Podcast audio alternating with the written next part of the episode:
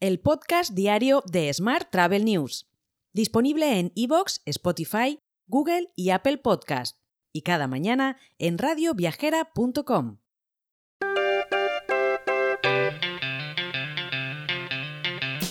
Saludos y bienvenidos, bienvenidas un día más al podcast de Smart Travel News. Vamos con la actualidad del día.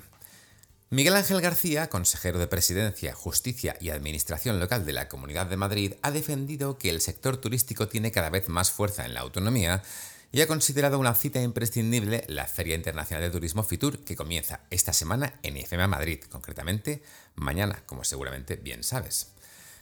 Mientras, Madrid y Málaga serán las dos ciudades españolas donde más se prevé que aumente el número de turistas internacionales este año con respecto a 2019, con subidas que podrían llegar al 25% para la capital madrileña o al 30% en el caso de la capital de la Costa del Sol. En este mismo sentido, España es el destino favorito del mundo y de Europa en 2024 según los datos de reserva de kiwi.com. En este contexto, el segundo destino mundial favorito en lo que va de año es Tailandia, que desbanca a Italia. El país transalpino pasa por el momento al tercer puesto del top mundial, seguido de Filipinas y Estados Unidos. Más temas. Amadeus presentará en su stand de Fitur el potencial del turismo musical para el año 2024, con la participación de Christian Boutin, director general de Amadeus en España y Portugal, y de Luxury Vilar, CEO de Viajes a Maya. Más asuntos. Vueling ha sido reconocida con el sello Top Employer 2024 en España, consolidando así su compromiso con las políticas y prácticas laborales. De esta forma, la compañía se posiciona como la primera aerolínea europea y la primera aerolínea low cost del mundo en obtener esta certificación. Volvemos a Fitur. Travelgate, en el marco de Fitur 2024, ha publicado un informe exhaustivo sobre las tendencias de reservas turísticas en España para el periodo de enero a abril de 2024.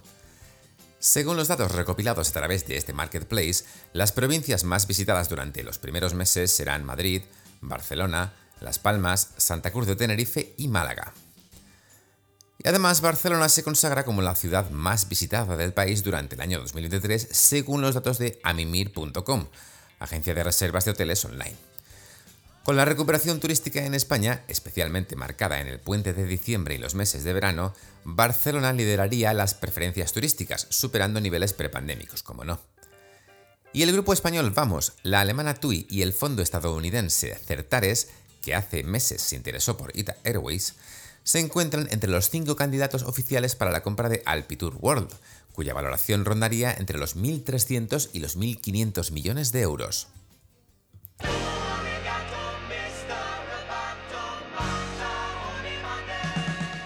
Hablamos ahora de tecnología. Red.es estará presente en Fitur con el objetivo de prestar asesoramiento e informar sobre el programa Kit Digital entre las pymes y autónomos que se darán cita en el evento. Por su parte, Tech Tourist Cluster contará por primera vez con un stand propio en el pabellón de tecnología turística de Fitur y presentará a cinco de las empresas más innovadoras que conforman la entidad, representando diversos ejes de la cadena de valor turística vinculada a la tecnología. Concretamente, estas empresas serán Veroni, Nikis, GNA, Bookline y WeFirst. Además, los premios IATI, que reconocen el talento y el trabajo de la comunicación digital de viajes en España, celebrarán su quinta edición también en el marco de Fitur 2024.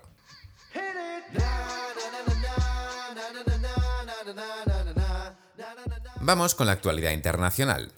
Ryanair y Anylive han anunciado la firma de una carta de intenciones para acordar el suministro a largo plazo de combustible de aviación sostenible de Anylive en determinados aeropuertos italianos de Ryanair, lo que supone un paso más en la estrategia de descarbonización Pathway to Net Zero by 2050 de la aerolínea. Mientras, Corendon Airlines, la aerolínea holandesa, ha captado la atención mundial al introducir áreas exclusivas para adultos en sus vuelos. Esta iniciativa se implementa en la ruta de Ámsterdam a Curazao, reservando una sección delantera del avión para pasajeros mayores de 16 años que buscan disfrutar de un ambiente más tranquilo.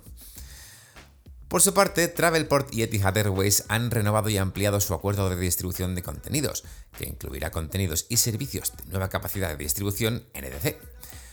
Como parte de este acuerdo plurianual, los clientes de Travelport tendrán acceso continuo a la extensa y creciente red global de viajes de Etihad Airways a través de la plataforma Travelport Plus.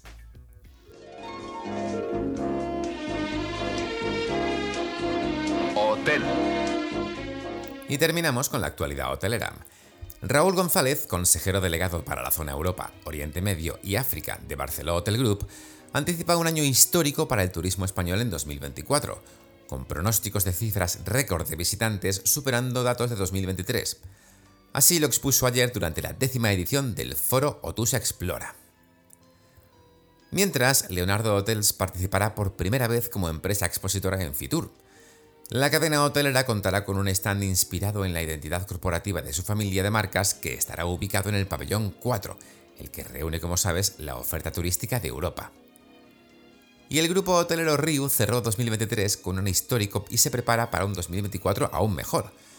La hotelera Balear obtuvo ingresos de 3.600 millones de euros en 2023, lo que representó el máximo histórico de la compañía.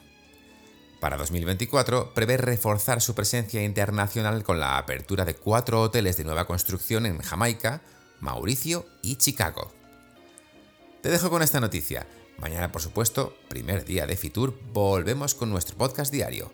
Hasta entonces, muy feliz martes. Si quieres apoyar este podcast, déjanos tus valoraciones y comentarios en Spotify, Evox o Apple Podcast. Recuerda que puedes suscribirte a nuestra newsletter diaria entrando en smarttravel.news en la sección Suscríbete. Gracias por escucharnos.